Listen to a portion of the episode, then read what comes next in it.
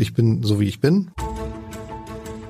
Das Scholz-Update, der Kanzler-Podcast der Funke Mediengruppe. Herzlich willkommen. Mein Name ist Lars Heider und ich habe heute eine Frau zu Gast und das ist ja immer das Schönste, die Olaf Scholz wirklich kennt, die Olaf Scholz sehr lange kennt und ähm, die gut erzählen kann, wie er wirklich ist. Die Frage, wie er wirklich ist, die wird ihr andauernd gestellt, als ob sozusagen viele Menschen gar nicht glauben, dass Olaf Scholz so ist, wie er ist und ob es, als ob es noch etwas dahinter geben müsste und wir klären das gleich. Und an ihrem Beispiel lässt sich auch gut erzählen, wie ein Politiker, wie Olaf Scholz, Menschen, von denen er sich etwas verspricht, in die Politik lockt. Das hat er nämlich bei ihr geschafft.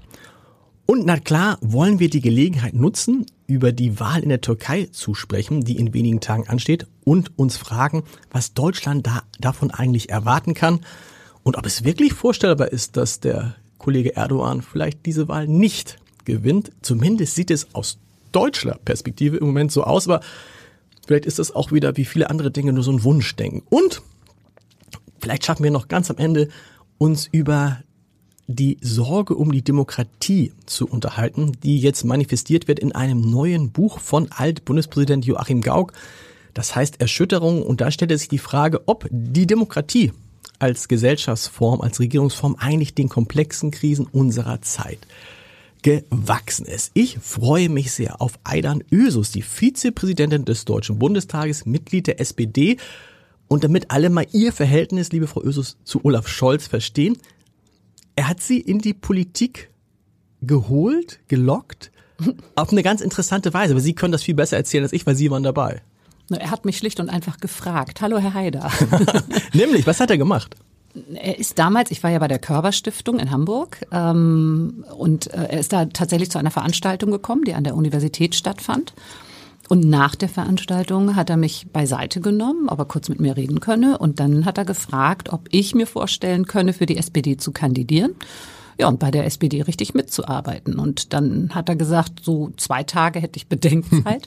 ähm, das ist richtig viel, wenn man Olaf Scholz äh, kennt. Äh, wusste ich damals nicht. Aber ich habe mir das auch nicht zu lang dauern lassen und habe mich dann dafür entschieden. Aber wie kam er auf Sie? Hatten Sie vorher gar keinen Kontakt gehabt? Er war damals Bürgermeister oder was war er? Nee, er war noch nicht Bürgermeister. Nee, er war Landesvorsitzender der SPD damals, mhm. hat sich vermutlich umgeguckt. Ähm, man kann sich das ja heute kaum noch vorstellen, aber als ich dann in die Bürgerschaft kam, war ich die Einzige mit so einer Einwanderungsgeschichte. Also ich denke mal, er hatte schon den Blick dafür, den hat er ja tatsächlich immer gehabt, zu gucken, was ist eigentlich jetzt ein Thema, mhm. wo muss man mal nachlegen. Nochmal, wir reden über 2000, was haben Sie gesagt, 2006? 2000? Nee, 2000. 2000, okay. Über das Jahr 2000, okay. also vor der Wahl 2001. Mhm ähm, denke ich mal, dass er damals schon guckte. Und ich habe viele, viele Projekte gemacht in der Körperstiftung mit Politikerinnen und Politikern. Also ich ähm, habe, glaube ich, Olaf Scholz damals noch nicht eingeladen gehabt zu einer Veranstaltung, aber ich hatte immer wieder Kontakt zur SPD, aber auch zur CDU und zu den Grünen. Ich bin ja sehr überparteilich mhm. groß geworden, wenn man so will. Ähm, und ich, daher kannte er mich sicherlich. Also dadurch war ich auch ein bisschen aufgefallen. Ähm, ich hatte sehr viel Kontakt zu Uli Klose und zu anderen auch hier in Hamburg. Muss man sagen, Hans-Ulrich Klose, die das nicht mehr wissen, ehemaliger Bürgermeister in Hamburg. Ja, das ist so ein bisschen, ja, weil das ist schon irre. Wir beide ist haben es noch live her. erlebt, aber ja. es ist schon eine Weile her, ja. Und er war Vizepräsident des Deutschen Bundestages. genau. Also okay. Und Sie sagen gerade, äh, heute, aus heutiger Sicht, zwei Tage Bedenkzeit von Olaf Scholz ist lang? Ja. Was erwartet er sonst, wenn man ihn anruft, dass er das in, während des Gesprächs geklärt wird? Na, das wohl nicht. Ähm, aber ich, ich weiß es von Ministerinnen und Ministern, ähm, dass das oft sehr schnell gehen muss. Das hat alles, glaube ich, mit Lebenserfahrung zu tun. Er weiß ja auch, wie schnell solche Dinge Füße bekommen, wie darüber geredet wird, wie Dinge zerredet werden. Also er ist gerne schnell, zügig und hätte auch immer gerne schnelle Entscheidungen. Das ist interessant, weil man das nach außen gar nicht so merkt. Ne? Man hat immer den Eindruck, täuscht er, dass er seine Ministerinnen und Minister eigentlich in Ruhe machen lässt? Na, das ist ja was anderes, dass er sie in Ruhe machen lässt. Aber ob sie sich dann für das Amt entscheiden, ah, okay. das müssen sie halt schnell wissen. Und dann lässt er sie in Ruhe. Ich, das weiß ich nicht. Also ich meine, ich bin nicht Ministerin unter Olaf Scholz, von daher würde ich mir das nicht anmaßen. Aber so wie ich ihn kenne, ist es schon so, er ist ja jederzeit da, wenn man ihn fragt. Er mhm. ist immer ansprechbar, er hat auch immer eine Idee und immer eine Meinung, aber er ist nicht jemand, der kommt und einen an der Hand hält und durch das Leben führt. Also da sucht er sicherlich Menschen, die das, denen er zutraut, dass sie das gut können. Ähm, und ich denke mal, dass er dann natürlich, ich meine, die treffen sich ja regel, regelmäßig, da wird er auch schon mal sagen, ähm, das geht vielleicht nicht ganz in die richtige Richtung oder da müssen wir nochmal nachbessern oder wie weit sind wir da. Übrigens, wenn man sich das anhört, der perfekte Führungsstil und das Gegenteil, also der heute perfekte Führungsstil Stil und das Gegenteil, was man früher gemacht hat. Ne? Denn heute sagt man ja, wenn du führst, sollst du ähm, nicht so viel senden, sondern fragen und sollst sagen, ich bin da als dein Sparringspartner und ich habe dann vielleicht auch eine Idee, äh, aber eben nicht so wie, wie, so, wie man sich das unter Helmut Kohl vorstellt, der einfach jedem gesagt hat, was er zu tun hat. Nee, also man muss ja nur mit den Leuten reden, die mit ihm zusammengearbeitet mhm. haben. Und die sagen schon, ähm, er ist einfach, er, er ist eine Führungsfigur. Er weiß, wo er lang möchte, er weiß auch, wo es lang gehen sollte, aber er ähm, äh, trampelt nicht auf den Leuten rum. Also genau. er sagt denen eben nicht, ne, so du musst jetzt nur das und das machen und fertig. Das ist äh, das ist nicht Olaf Scholz. Und das ist interessant, weil man das nach außen wirkt, das dann Führung schwach und ist es in Wahrheit gar nicht. Nee, finde ich auch nicht. Aber warum wirkt es dann so? Weil viele Leute noch in diesem Gefangen sind. Das, hat, das ist in dem Buch von Joachim Grauk. Das ist immer das Problem, finde ich, wenn man ein Buch gerade frisch gelesen hat, dann kann man noch Dinge daraus zitieren. Und Joachim Grauk schreibt in dem Buch, dass es psychologisch gesehen so ist, das haben wohl Studien ergeben, dass in 30 Prozent der Menschen permanent die, die, die Sehnsucht nach Autorität, nach autoritären Strukturen steckt. Und dass man die auch nicht rausgeht. Das hat auch nichts mit den Menschen, mit der Herkunft zu tun. Das ist einfach so. Und so ein bisschen ist vielleicht bei der Bewertung des Kanzlers, dass man sich eigentlich so ein Kanzler, so ein, so ein Bastardkanzler wünscht. Und wenn es so einen Bastardkanzler gibt, gab es ja auch mal in der SPD, dann sagen alle, nee, das ist aber insbesondere im Jahr 2022, 2023 der falsche Weg. Na, der Mensch an sich ist ja nicht immer rational, muss man sagen. Und ich glaube, es ist ich glaube, dass Gauck das ganz gut beschrieben hat. Denn ähm, wir merken das ja leider auch in anderen europäischen Ländern. Also ich mache ja Außenpolitik mhm. und sehe das ja, ähm, dass tatsächlich auch sehr autokratische Stile gar nicht immer sofort Gegenwehr erzeugen, sondern dass viele Menschen offenbar dann das Gefühl haben, naja, der weiß schon, wo es lang geht. Und das hat sich eigentlich in der Geschichte fast nie als richtig erwiesen. Also dieses Miteinander ringen um die gute Lösung ist die Stärke der Demokratie, aber sie ist eben auch anstrengend. Und da müssen erstmal alle hinkommen, darauf zu vertrauen. Absolut. Und natürlich ähm, führt es dazu, dass man sich dann die Frage stellt, machen wir am Ende vielleicht noch, ist diese Demokratie tatsächlich die Herrschaftsform, die geeignet ist für die Krisen dieser Zeit? Oder nicht? Ich würde ja immer sagen, aber machen wir gleich. Ich würde immer noch sagen, natürlich, weil sie die Menschen mitnimmt und ihnen auch Verantwortung gibt und nicht oben drüber einer ist, der alles entscheidet. Damals, als sie Olaf Scholz kennenlernen, das sagen ja viele, die ihn gut kennen, sagen, wir wussten immer oder wir ahnen immer, dass der ganz, ganz, ganz nach oben will. Ging es Ihnen auch so? Weil das ist ja eine Phase, muss man sagen. Olaf Scholz war als, Sie verbessern mich immer, als Bundesarbeitsminister ausgeschieden, richtig, kam nach Hamburg zurück und war hier erstmal nur Landesvorsitzender. Nicht mehr und nicht weniger. Naja, er ist ja 2011 dann relativ schnell, Entschuldigung, mhm. er ist ja dann 2011 relativ schnell Bürgermeister geworden. Auf setzend darauf, was natürlich die SPD in Hamburg da bis dahin auch bearbeitet hatte. Ähm, und ja, also ich glaube, bei Olaf Scholz kann man grundsätzlich sagen, man hat ihm einfach das alles immer zugetraut. Also alle, die ihn kennen, haben ihn schon zugetraut, dass er ähm, für höchste Ämter geeignet ist, weil er so unglaublich schnell und intelligent ist. Also mhm. er kann Dinge wahnsinnig schnell erfassen, er kann sie schnell durchdringen. Es gibt immer so einen schönen Spruch, oder gab es damals, habe ich unter den Senatoren gehört, wenn du zu Olaf Scholz gerufen wirst, dann solltest du deine Vorlage sehr gut kennen, denn er kennt im Zweifel jedes Komma da drin. Genau. Also so, und da war ja auch was dran, nicht so. Das heißt, da ist jemand, der ähm, wirklich die Dinge durchdringt, der aber auch dann weiß, wo es hingehen soll. Und das musste man ja dann auch mit ihm ausringen sozusagen, nicht so auch mit ihm diskutieren können, ob es wirklich so ist. Also habe auch ich persönlich habe auch so manche Diskussion mit ihm führen können durchaus und ähm, muss sagen, also ich ja, ich, mir war klar, dass er das kann, aber es sah ja lange Zeit leider innerhalb der SPD jetzt nicht unbedingt so danach aus, dass wir überhaupt noch mal einen Kanzler stellen können. Und das Interessante war ja, ist, ist ja auch gewesen in dieser Phase, dass die, die ihn gut kannten, dann immer gesagt haben, er kann das, aber der Kreis war begrenzt, ne? Also wer ihn nicht richtig gut kannte, hat gesagt, boah, der mit seinen Auftreten, mit seiner Art zu reden und so langsam. Wie soll der denn so ein Land begeistern? Aber das ist halt, wenn man die andere Seite nicht kannte. Ich, ich kenne das, ich glaube, die Angst von Journalisten vor Olaf Scholz ist nicht unbedingt die Angst, dass er Fragen nicht beantwortet. Vielleicht auch. Aber natürlich geht es den Journalisten genau wie den Ministern und Minister äh, Ministerinnen oder Senatorinnen und Senatoren. Der kannte sich halt mit den Themen, über die man sprach, in der Regel besser aus als man sich, als man selber. Und er war einer der wenigen Politiker auf der Höhe, der nie gefragt hat, worum geht's in dem Gespräch. Also der muss, der mhm. hatte das Gefühl, ich muss mich gar nicht vorbereiten, weil ich es, ähm, äh, weil ich es besser kann.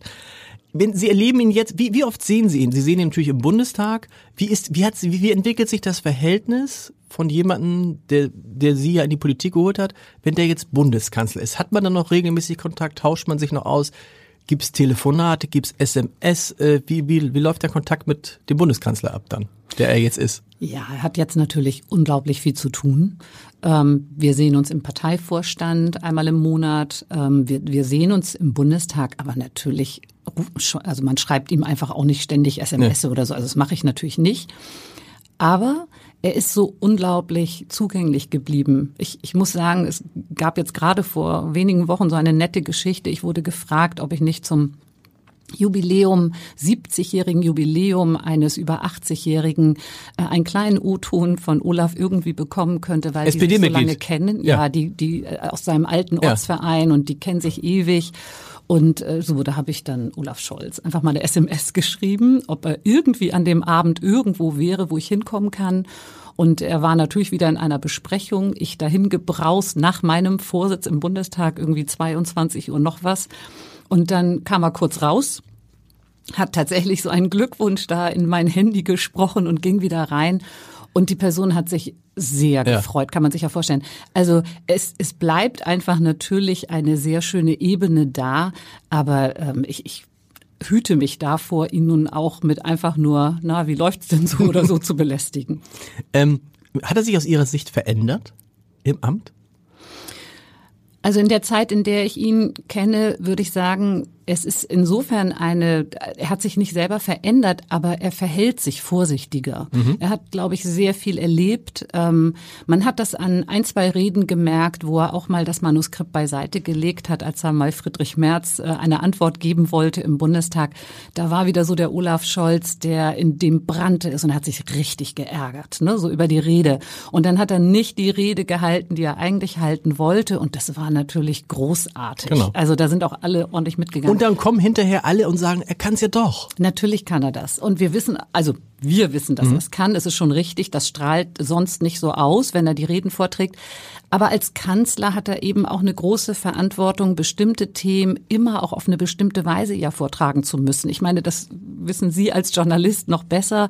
Er muss bestimmte Dinge auf eine bestimmte Art rüberbringen und es darf dann auch nicht falsch sein. Da kann ja manchmal ein Halbsatz mhm. schon zu einer Krise führen. Deswegen ist er da sehr vorsichtig. Das ist er ja auch. Er geht seine Dinge sehr sachlich und ordentlich an. Aber ab und zu, das sagen wir ihm dann doch, leg doch mal die Zettel beiseite. Was sagt er dann? Ja, hat's ja gemacht. Also, aber er wirkt nach draußen zögerlich oft, langsam. Sie selber sagen, er ist eigentlich entschlussfähig, er weiß auch, wo es hingeht. Absolut. Wo, wie kommt denn dieser Eindruck zustande? Naja, das sind bestimmt zwei Dinge. Das eine ist, ich meine, rufen wir uns noch mal kurz in Erinnerung, diese Waffenlieferungsdebatte, mhm. die ist für mich schon ein bisschen auch so ein, so ein Symbol dafür. Da wurden Dinge geschrieben, die sich am Ende gar nicht alle so ganz bewahrheitet haben, ne, um es mal vorsichtig zu sagen. Also es hatten alle schon geliefert, so ungefähr nur Deutschland nicht. Und als er dann sich mit allen abgestimmt hatte und so weit war, stellte sich heraus, ach so, die anderen sind gar nicht so weit. Mhm. Also man muss schon sagen, da lässt er sich eben nicht treiben. Er versucht, das immer ein Stück zurückzunehmen, auszublenden, aber zu gucken, wo stehen wir, wo steht dieses Land, das ist meine Verantwortung. Also ich habe das Gefühl, das nimmt er sehr, sehr ernst und dann erträgt er eben auch einiges, aber er macht es dann. Aber erst, wenn es ordentlich abgestimmt ist und nicht deutlich Deutschland auf Alleinfaden. Und natürlich ist die andere Seite, ist auch seine Art, nicht so. Also er ist eben nicht derjenige, der jetzt lustig erzählt oder irgendwie ähm, vielleicht noch zwei, drei Geschichten nebenbei mhm. hat, sondern immer bei der Sache, immer über die Sache, über die Politik. Und das kommt sicherlich manchmal auch ein bisschen trocken rüber. Aber ich sag mal, wer eben möchte, dass jemand sich wirklich in die Dinge vertieft, die Verantwortung übernimmt und auf den man sich verlassen kann, dann ist man bei Olaf Scholz wirklich an der richtigen Stelle. Sie waren am 27. Februar natürlich im Deutschen Bundestag. Waren Sie, ne? Selbstverständlich. Selbstverständlich. Als Olaf Scholz die Zeitenwende-Rede äh, Zeitenwende gehalten hat. Ja. Erzählen Sie mal, weil ich komme dann gleich auf das, was Joachim Gauck dazu geschrieben hat, auch interessant was, was ist Ihnen da durch den Kopf gegangen? Sie, Sie wussten ja wie viele andere auch nicht genau, was er sagen würde. Was haben Sie in diesen, das waren ja gar nicht so viel, ne? 10 Minuten, 15 Minuten gedacht? Also man hat in dem Moment gemerkt, dass sich was verändert. Man hat, ich meine, das waren ja drei, vier Tage nach Ausbruch des Krieges Russlands gegen die Ukraine. Ähm, man hat sehr deutlich gespürt, so, jetzt gehen wir Wege, die neu sind für mhm. unser Land und das werden auch schwierige Wege. Es hat ja teilweise zu Jubelstürmen geführt, auch bei der CDU, ähm, CSU. Äh, aber es war eben klar, er geht einen Weg, der bis dahin in Deutschland gar nicht denkbar gewesen ist und über den wir so auch all die Jahre vorher ähm, nicht in dieser Intensität nachgedacht haben. Also man muss schon noch dazu sagen, wir haben in, im Bundestag und auch innerhalb der Parteien, glaube ich, viele Debatten darüber geführt, wie es um unsere Bundeswehr bestellt mhm. ist. Da war ich selber teilweise dabei. Ich habe ja auch die Helmut Schmidt Universität in meinem Wahlkreis, das Bundeswehrkrankenhaus. Also mit der Bundeswehr habe ich mich immer auch ein Stück weit beschäftigt. Aber in dieser Form war das natürlich etwas Neues, die Zeitenwende. Dieses Land muss sich verändern und wird sich verändern, aber alles um sich, um uns herum verändert sich eben auch. Ich glaube, das saß schon tief bei vielen.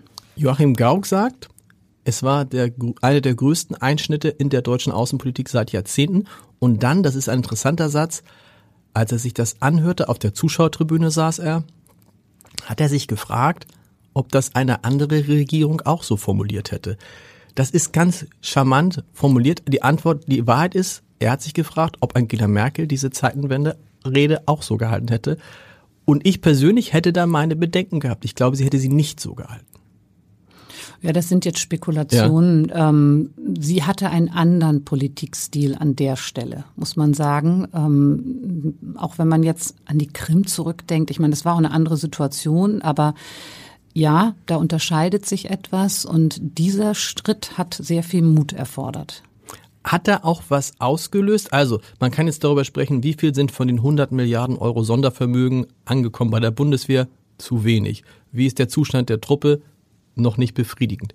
Ähm, das sind so Punkte, ja, es dauert. Das dauert halt. Mhm. Das andere ist die Debatte in der Gesellschaft. Wie nehmen Sie die wahr? Also ist, haben wir einen Zustand erreicht, wo sich diese Gesellschaft klar ist, dass sie etwas tun muss, um sich selber verteidigen zu können und sich nicht mehr eben zurücklehnen kann und sagen, puh, das überlassen wir mal den Amerikanern, dann kann uns nichts passieren, im doppelten Sinne. Also wir laufen nicht in Gefahr, mit unseren Söhnen und Töchtern in einen Krieg zu kommen und wir laufen nicht Gefahr, dass uns einer was tut, weil die Amerikaner da sind.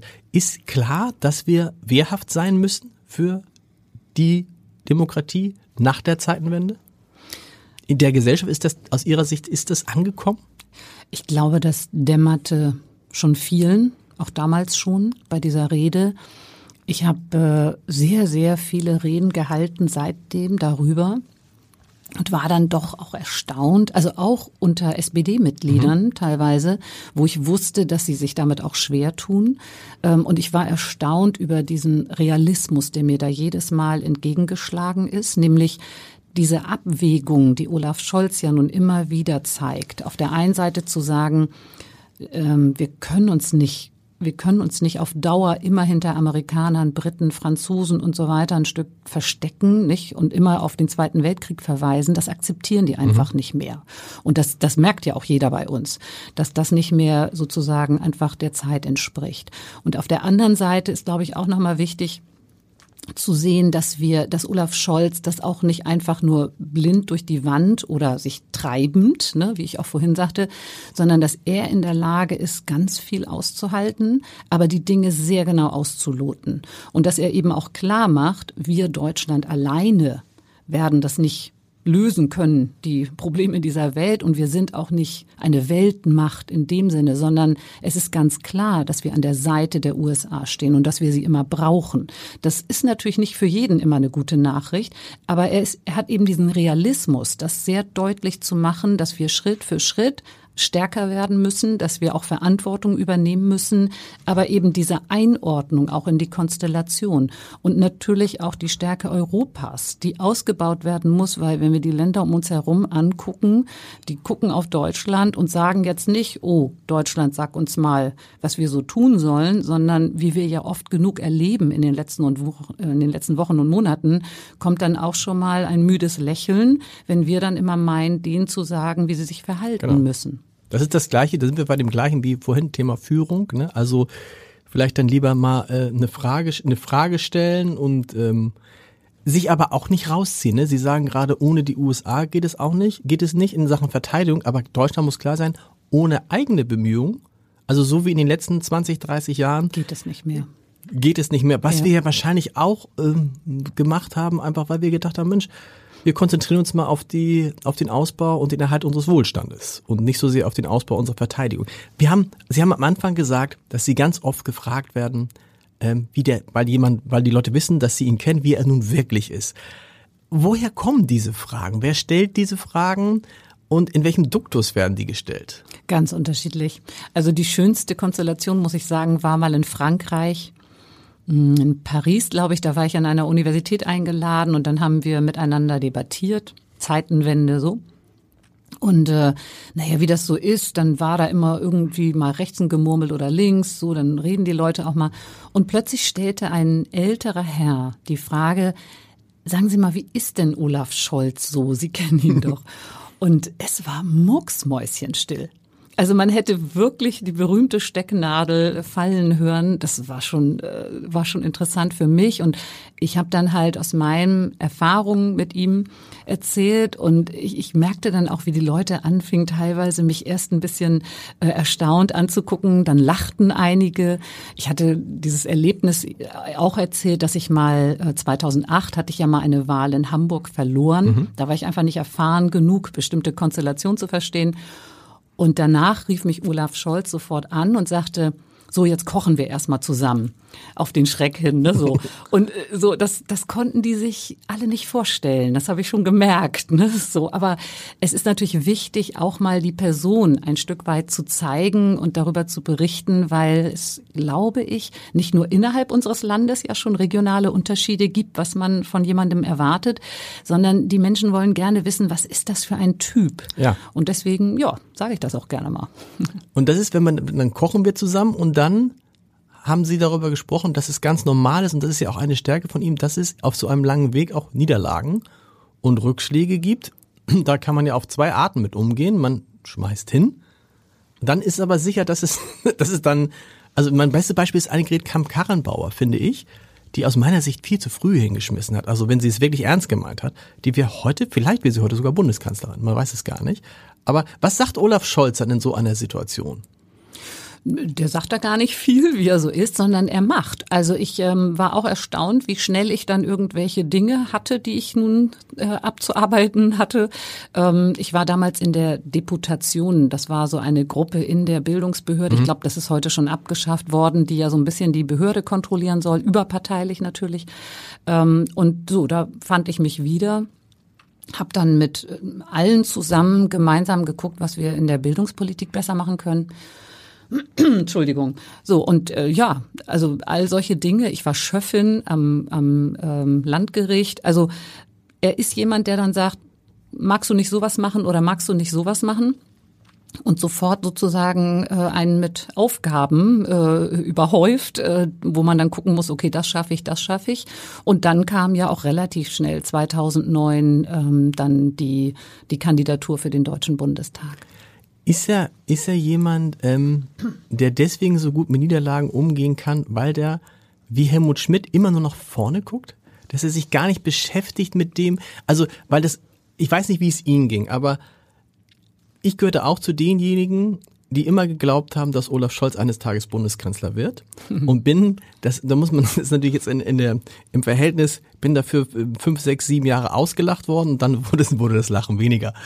Und dann kam so die Phase, wo Leute mich auch mich gefragt haben, ähm, ähm, ob ich die Lottozahlen von nächste Woche vorhersagen könnte. Ähm, aber trotzdem gab es für mich auch Punkte, wo ich dachte, das übersteht er nicht.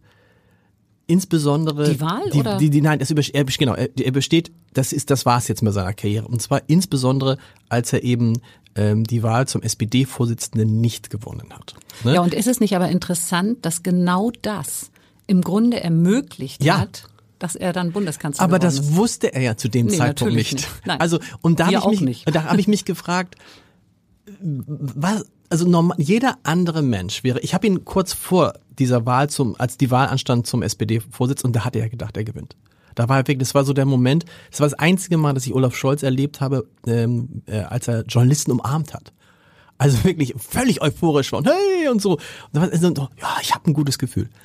So und das und dann macht der einfach weiter. Was ist das für eine, wo kommt das her? Was ist das für eine, weil das hat ja auch viel mit irgendwie, äh, ich will nicht sagen enttäuschter Liebe, das weiß der ja immer von sich. Aber natürlich ist er ein Sozialdemokrat und er sagt dann immer, ich habe dieser Partei viel zu verdanken und ich kann mich gar nicht beschweren, weil was habe ich alles für Ämter bekommen.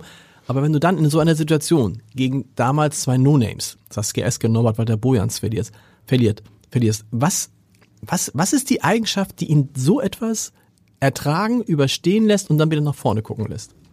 Ich glaube, es ist eine Mischung aus Professionalität und gleichzeitig einer einer echten Verbundenheit nicht nur zur Politik, sondern eben auch zur Sozialdemokratie. Mhm. Und eine, ich glaube, er ist einfach komplett überzeugt davon, dass das gut ist, wirklich für die Menschen, für unser Land, dass er das auch vertreten möchte und äh, ich, ich will gar nicht verhehlen, ich persönlich habe den Parteitag damals als einen echten Tiefpunkt in unserer sozialdemokratischen Geschichte empfunden, weil es, ähm, es hatte ja nicht nur damit zu tun, dass da eine Wahl ist, sondern es war wirklich mit viel Frust, Depressionen, gegenseitigen Anfeindungen. Also da auch war schon Häme viel, über die Niederlage auch von Häme, Scholz, also ja. da war ja, aber auch andere. Also Mhm. da sind auch andere verdiente Leute dann nicht mehr aufgestellt worden. Das war alles sehr unschön. Und es gehört natürlich eine riesige Portion Professionalität dazu, ähm, das erstmal wegzustecken, rauszugehen, sich zu schütteln, ähm, paar Tage drüber nachzudenken und dann zu sagen, so und jetzt geht's weiter. Und das hat er gemacht und hat auch hinterher gesagt, ähm, also als ich ihn einmal besucht habe, um für die kleine feine Landesgruppe Hamburg äh, ein wenig überraschend nun zu sagen, dass wir es gut fänden, wenn er Mhm. als Kanzler antreten, also als Kanzlerkandidat antreten würde. Ähm, da hat er gesagt, schau mal, wie interessant das ist. Äh, damals bin ich nicht gewählt worden, aber genau das hat ermöglicht, dass ich jetzt von denen vorgeschlagen werde zum Kanzlerkandidaten. Und so ist es eben auch. Man muss in der Politik, wahrscheinlich nicht nur in der Politik, aber gerade auch in der Politik, viele Dinge einordnen und darf nicht mit zu viel Emotionalität immer rangehen. Das ist ja an der Stelle dann seine Stärke. Das ist seine Stärke. Aber hat ihn das wirklich nicht, also es Also gibt, es gibt doch, ja, es, doch, es hat ihn schon, das schon. schon, ne? Also es gibt ja, es gibt ja diese, geht doch auch an ihm nicht vorüber. Genau. Aber er hat es eben nicht gezeigt und er vor allen Dingen hat er sich nicht eingegraben. Also hat jetzt nicht gesagt, wie furchtbar und ich lasse es jetzt. Und das ist ja das Wichtige. Genau. Das wird ja, ich meine, jeder Kanzler, jeder Bundesminister, jede Ministerin erlebt doch so etwas auch mal. Es wird immer solche Momente geben und da zeigt sich auch, kann jemand damit umgehen oder nicht. ich wäre zu gern dabei gewesen. Waren Sie in der Nähe, als feststand, dass die SPD die Wahl gewonnen hat? Heißt es, Stefan Lambi, der regelmäßig hier in diesem Podcast zu Gast ist, der Dokumentarfilmer, es hat erzählt, dann ist Olaf Scholz in einen Raum gegangen, ganz alleine, für ein paar Minuten, da wäre ich gern da. Was hat er da gemacht? Hat er geweint? Hat er gelacht? Hat er gejubelt? Hat er einfach nur ein Glas Wasser getrunken? Aber das ist dieses Ding, ne? Also, da, das war wahrscheinlich ein Moment hoher Emotionalität, aber er fand nicht, dass die anderen das mitbekommen sollten. Also ich war ja nicht dabei, Genau. aber so wie ich ihn kenne, ähm, könnte ich mir gut vorstellen, dass er dreimal tief durchgeatmet Mhm. hat und das erstmal sacken ließ, um dann quasi nicht in irgendeinem emotionalen Schwang äh, Statements abzugeben, sondern sehr nüchtern, sehr klar ähm, dann sozusagen wieder die nächsten Schritte zu planen und zu überlegen. Und das ist ihm damals gelungen. Ich könnte mir glatt vorstellen, dass er da schon überlegt hat, wie dann die Regierung aussehen muss. Ja, oder vielleicht schon über, das ist, das war ja auch ganz am Anfang dieses Scholz-Updates, war mal Kevin Kühnert da wirklich nach drei, vier Wochen nach der Wahl und dann fragte ich, was machen Sie denn jetzt? Und dann sagte er, na, ich bereite die Wiederwahl vor. Und dann dachte ich so, das, aber na klar, das ist auch das, was die SPD gelernt hat und was die anderen offensichtlich, mhm. wo die auf anderen Schwierigkeiten haben, die immer noch denken, es ist total klug, den Kanzlerkandidaten möglichst spät zu ernennen. Nee, es ist wahrscheinlich gar nicht klug. Sie haben es gesagt, Sie beschäftigen sich ähm, stark mit Außenpolitik. Es gibt unglaublich viele außenpolitische Themen. Eins finde ich aber besonders interessant, weil es kurz bevorsteht und weil Sie sich damit auch gut auskennen. Das ist die Wahl in der Türkei am 14. Mai, richtig? erstmal jeder, der so guckt, sagt, was ist mit Erdogan? Geht's dem nicht gut? Äh, sind das was? Also es gibt dieses Interview, wo er dann gar nicht mehr mhm. gezeigt wurde. Was kommt da äh, auf Deutschland? Was kommt da damit auch auf die auf die NATO? Was kommt auf Europa dazu mit dieser Wahl? Gibt es da auch eine Zeitenwende in der Türkei? Das lässt sich schlecht voraussagen. Also wenn man auf die ähm, Vorhersagen guckt, dann ist die Situation eine andere als in den letzten Wahlen, mhm. weil da stand ja immer nur, also da stand ja immer fest, Erdogan wird gewinnen. Die Frage war, wie hoch. Mhm. Und jetzt ist es zum allerersten Mal so, dass sein Herausforderer in Umfragen durchaus öfter besser dasteht. Mhm. Ähm, sein Herausforderer ist natürlich ein Bündnis aus sechs Parteien, das darf man auch immer nicht vergessen. Ähm, aber auch er regiert mit wie vielen verschiedenen Parteien jetzt, Erdogan? Ja, aber die sind natürlich klein. Also okay. das ist, ist schon ein Unterschied. Mhm. Äh, die anderen, also ich sag mal so, wenn sie gewinnen würden, wird es nicht leicht. Ähm, jetzt in den letzten Tagen wurde auf einmal immer wieder von einem Putsch gesprochen. Also wenn die Opposition gewinnt, was ja heißt, sie beziehen, ziehen das in Betracht, mhm. nicht so zum ersten Mal, ähm, dann wäre, käme das einem Putsch gleich. Das macht vielen Menschen in der Türkei Sorge und Angst, weil sie das Gefühl haben, er ruft die Leute auf, also Trump lässt grüßen. Mhm. Ne? Er ruft die Leute auf, auf gar keinen Fall äh, ein solches Ergebnis hinzunehmen. Das wäre dann sozusagen vom Westen nur äh, gemacht oder man würde sich da einmischen. Also schon eine sehr heikle Lage, muss man sagen. Ähm, äh, Offenbar ist es eben so, dass im Moment eine gewisse Müdigkeit herrscht gegenüber der AKP und Erdogan. Mhm. Kılıç Darulu, sein Herausforderer, hat einfach ähm, auch sehr starke Menschen neben sich. Allein schon den Oberbürgermeister von Ankara, den Oberbürgermeister von Istanbul, sehr populäre Menschen jeweils auf ihre Art. Äh, die ziehen eben Stimmen. Ja, und jetzt muss man gucken, was da tatsächlich passiert. Ich habe die Herausforderer als sehr stark empfunden, als mhm. ich jetzt da war. Sie wollen auch die Urnen überwachen, was ja immer so ein Gefühl bei uns ist. Was passiert da eigentlich mit den Stimmen? Ähm, aber sie sind guter Dinge. Also wir müssen das jetzt abwarten. Natürlich wäre es für den Westen, glaube ich, gut, ein bisschen von diesen, von dieser Aggressivität mal wieder wegzubekommen, normale Gespräche mit der Türkei führen zu können. Mein Eindruck ist, es wären alle so erleichtert, dass sie auch gerne der Türkei wieder helfen würden, ne, wirtschaftlich wie auch immer in den ganzen Beziehungen. Aber wir müssen auch reeller werden. Also ich finde, das gehört auch ein Stück mhm. zur Wahrheit dazu, dass wir nicht immer wieder Dinge versprechen oder immer so ein bisschen Verhandlungen führen über EU und dann doch nicht und sowas, sondern sehr reell, sehr klar sagen, was ist erreichbar, was ist nicht erreichbar. Und die Türkei ist ja ein wichtiges, allein von der geostrategischen Lage ein wichtiges Land, gerade jetzt auch mit dem Krieg Russlands gegen die Ukraine. Wichtiger NATO-Partner, auch Wichtiger jemand, der irgendwie noch, natürlich ist es vielleicht eine Erdogan-Geschichte, aber da sind ja die Drähte nach Moskau irgendwie noch auf einer anderen Ebene vorhanden. Da sind die Drähte vorhanden, weil natürlich die, die Wirtschaft ist ja ganz anders verflochten mhm. als bei uns. Und auch in der Gesellschaft, also in der Türkei leben unglaublich viele russischstämmige, aber es leben auch ukrainischstämmige. Es gibt ja einfach auch eine gemeinsame Geschichte. Also meine Großmutter äh, war eine Krimtatarin. Mhm. Ne? So, es gibt ja viele, die einfach auch Wurzeln in jeweiligen Gegenden haben. Also da ist eine andere Verflechtung da. Und das kann man ja auch zum Guten möglicherweise nutzen. Erdogan hat es jetzt einmal ja gemacht gemacht, auch mit den Getreidelieferungen am Anfang.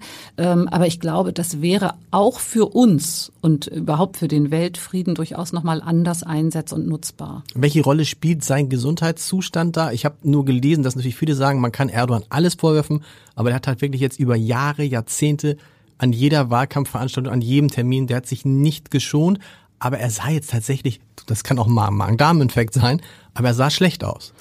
Ja, er sah schlecht aus. Ich finde ehrlich gesagt, er sah jetzt auch schon länger nicht genau. gut aus. Also ich hatte jetzt die letzten Tage versucht, da ja doch wieder so ein bisschen ähm, so Stimmung zu machen. Hier bin ich ne? wieder, alles gut. Gestern hatte er oder vorgestern, ich weiß gar nicht mehr, vor ein paar Tagen hatte er da wieder große Auftritte. Ähm, also man muss jetzt ein bisschen schauen, ähm, ob er das überspielen kann. Mein Eindruck ist schon, dass er gesundheitlich einfach nicht mehr ganz so stark ist und ganz so mächtig. Und was bedeutet das für die Türkei? Mhm. Also auch das ist ja schwierig. Alle sagen immer, ja, wenn er verlieren würde, das darf er auf gar keinen Fall, dann wird er angeklagt und so. Aber über die andere Seite, was ist eigentlich, wenn er wirklich krank ist? Was mhm. bedeutet das für die Türkei? Ne? So jemanden zu haben, der in Wahrheit gar nicht richtig in der Lage ist, die Geschäfte zu führen. Das darf man natürlich auch nicht vergessen, ist auch eine Gefahr in meinen Augen. Welche Rolle spielen die türkischstämmigen Wähler in Deutschland für die Wahl? Also die an sich an der Wahl beteiligen dürfen? Naja, je knapper, desto wichtiger, mhm. muss man sagen. In Deutschland wurde immer überproportional äh, für Erdogan gestimmt. Warum eigentlich? Ja, da gibt es so verschiedene Erklärungsmuster. Also man muss natürlich Einmal ganz kurz deutlich mhm. einordnen, nur die Hälfte der Türkei-Stimmigen darf überhaupt wählen, mhm, hat noch einen türkischen Pass genau. und nur die Hälfte von der Hälfte geht überhaupt wählen mhm. und davon wiederum über die Hälfte wählt ihn. Okay, also, also nicht, dass das immer so falsch dargestellt Also in Wahrheit, in Wahrheit eine Minderheit. Ja, es ist natürlich dann im Verhältnis zu den Türkei-Stimmigen genau. eine kleine Zahl. Trotzdem sind diese Stimmen für ihn immens wichtig, wenn es knapp ist, weil ich nehme an, es hat verschiedene Gründe. Das eine ist schon dieses, auch wenn das so ja eigentlich schon so überholt wirkt. Aber dieses Gefühl, jemand zu sein, das hat Erdogan den Leuten gegeben. Als hier in Deutschland noch lange keine Kanzlerin, kein Kanzler über die Lippen gebracht hat, bin Kanzler von allen hier im mhm. Lande, hat er immer allen gesagt, ich bin aber für euch da. Ne? Im Zweifel könnt ihr euch immer auf mich verlassen. Das war den Leuten wichtig. Dann hat er, das darf man ja auch nicht vergessen, am Anfang seiner Amtszeit für eine sehr gute wirtschaftliche Lage gesorgt. Er hat die Nähe zum Westen und so. Wir waren ja alle so ein bisschen irritiert, ne? Was passiert da jetzt, da entwickelt sich was. Und in den letzten Jahren hat sich das umgekehrt, aber die Leute hier können mit ihren Euro natürlich in der Türkei weiterhin super Absolut. leben, können da super Urlaub machen, können ihre Verwandten mit versorgen. Also es fühlt sich für die Besser Menschen als je zuvor, ehrlich gesagt. So, ne? Nicht genau. so schlimm an genau. wie für dort, ja, für die Menschen dort. Und dort ist es doch so, Sie verbessern mich, ähm, wenn jetzt nur in Istanbul und Ankara gewählt werden würde, wäre Erdogan lange weg. Richtig? Ja, es das ist, hat man ja gemerkt es ist ein, bei den letzten Genau, es ist ein, es ist ein mhm. sehr starkes Stadt, äh, Stadt-Land-Gefälle. Ja, die Großstädte, ich meine, gut, das gibt's bei uns auch, genau. solche Gefälle. Ähm, aber das ist tatsächlich so, also gerade in Istanbul hat man aber eins gemerkt, das fand ich eigentlich ganz äh, äh, interessant und auch ein positives Zeichen. Er hat ja damals die Wahl nicht anerkannt. Mhm. Die war ja so ein bisschen knapper mhm. ausgegangen und dann hat er gesagt, na, das stimmt doch nicht. Und dann hat, das hat die Menschen richtig genervt. Und dann haben ja Hunderttausende für eben den Herausforderer von der Sozialdemokratischen Partei, wenn man so sagen will, von der GHP, den Ekrem Imamoglu gestimmt. Und der hat dann einen haushohen Sieg davon getragen. Und ich finde, das zeigte einfach nochmal, dass auch Türkinnen und Türken sagen, also wir lassen uns hier jetzt aber auch nicht veräppeln. Ne? So nur weil dir das Ergebnis nicht passt, kannst du die Wahl nicht anzweifeln. Sie haben vorhin gesagt, dieses, es schwebt ja immer darüber, dass die, die, die Türkei ist offiziell in EU-Beitritts, ist sie Kandidat? Ja, Kandidat. Beitrittskandidat, genau. Aber die Wahrheit ist, wenn man mit Leuten, mit Europapolitikern spricht, die sagen, naja, das Thema ist eigentlich, die Messe ist eigentlich gelesen. Muss man sich da mal ehrlich machen oder würde es natürlich nicht helfen, je größer die EU, desto besser, das nochmal ernsthaft anzugehen?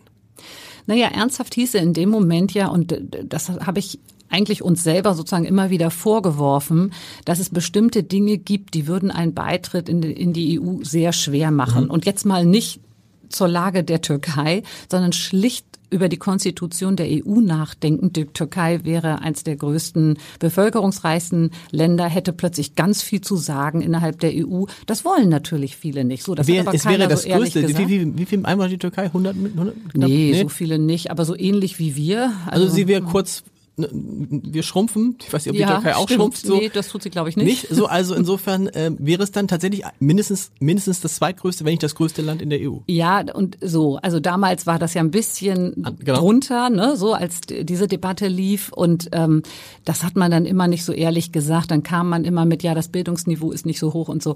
Das war natürlich nicht das eigentliche Thema. Deswegen glaube ich, man muss es mal deutlich machen, was können wir denn miteinander erreichen? Was wäre für die Türkei gut? Was wäre für die EU gut?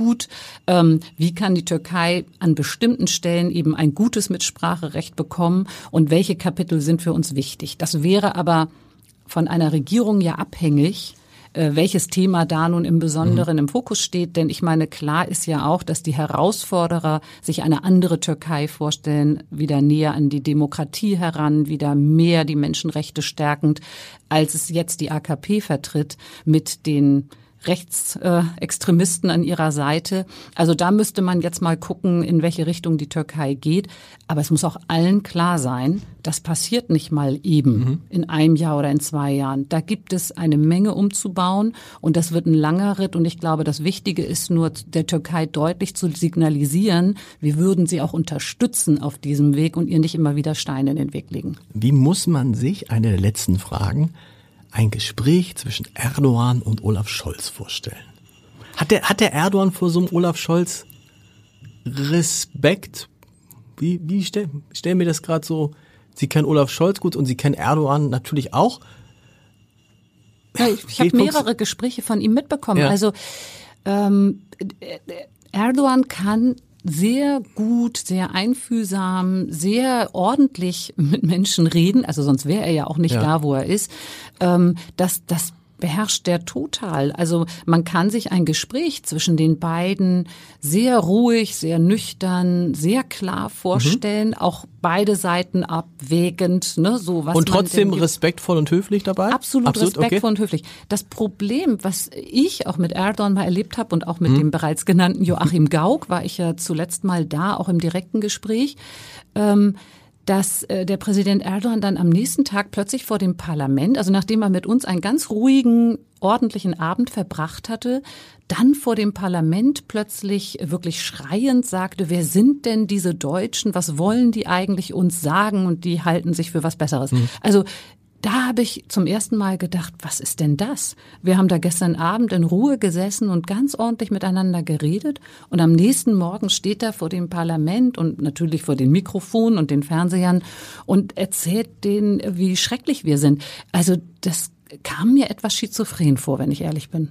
Da wäre ich gern dabei gewesen, irgendwie bei diesen, also bei dem, bei dem, kann man, man kann sich gar nicht Erdogan jetzt als so ein, oder vielleicht doch als so einen höflichen, doch, absolut. Respekt, ja? Das, das kann der, also wirklich. Das, man kann, ich habe ihn ja auch im Gespräch mit äh, der Kanzlerin Merkel mhm. erlebt. Ich durfte da ein paar Mal dabei sein.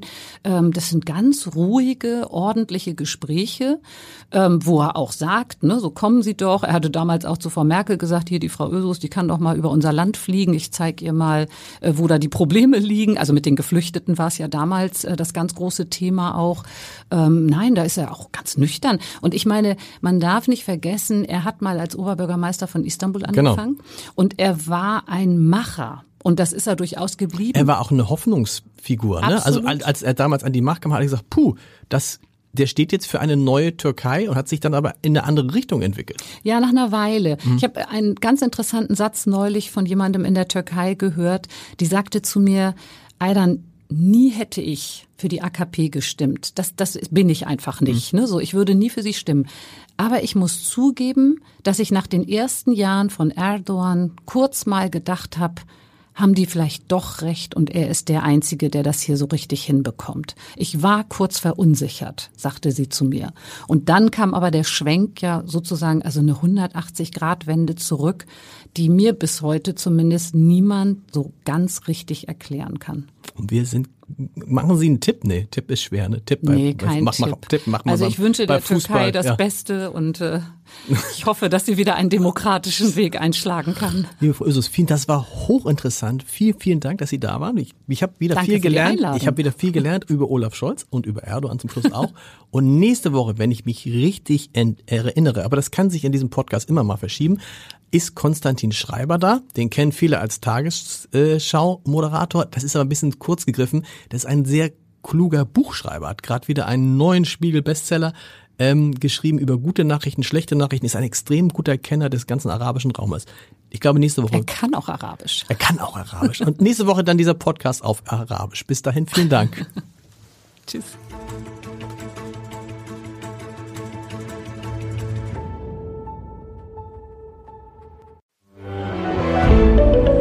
Ein Podcast von Funke.